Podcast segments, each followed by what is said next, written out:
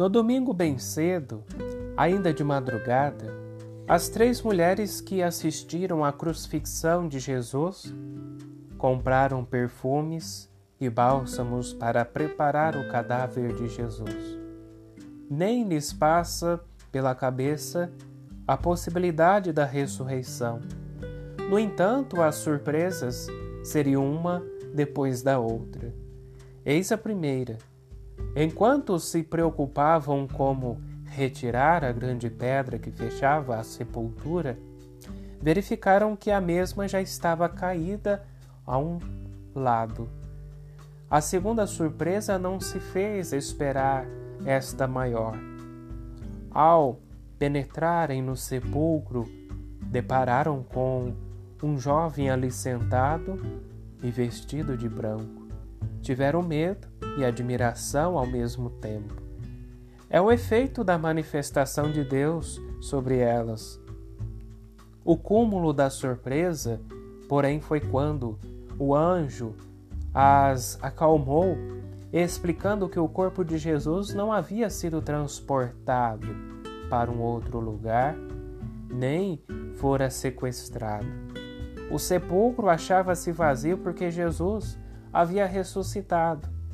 Se ele ressuscitou, não pode estar ali. O anjo não diz que Jesus ressuscitou porque o sepulcro está vazio, mas que este se acha vazio porque Jesus ressuscitou. A sepultura vazia não é a, a prova da ressurreição de Cristo, apenas desperta uma interrogação. As mulheres recebem a incumbência de anunciar o coração do Evangelho aos discípulos e, sobretudo, a Pedro, literalmente ressaltado. Eles serão as testemunhas do acontecimento. Diante da maravilhosa e surpreendente revelação do mistério da ressurreição, elas foram tomadas de um sagrado temor e se calaram. É grande demais o mistério com que se deparam, nenhuma palavra é capaz de traduzi-lo.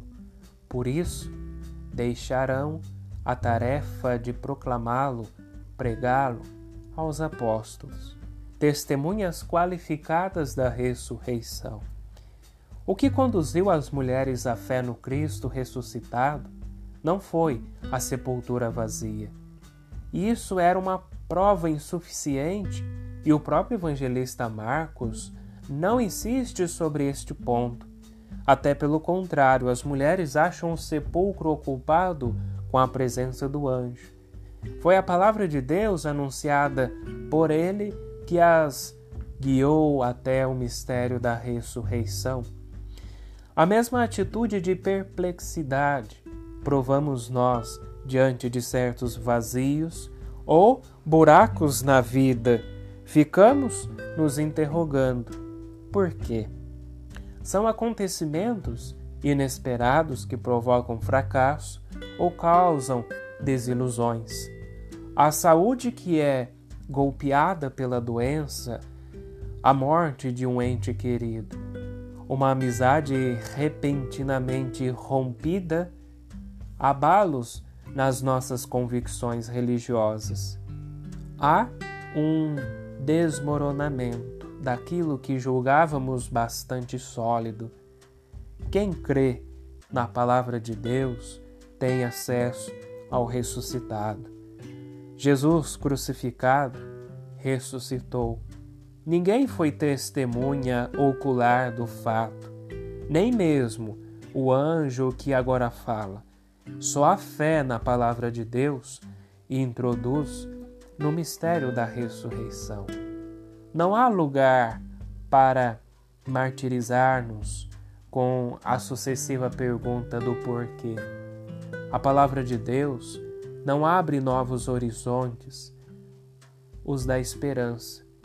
Não há razão para nos amargurarmos, debruçados sobre os vazios da vida. O Cristo morto já não está mais aqui, já passou, ele agora é o ressuscitado.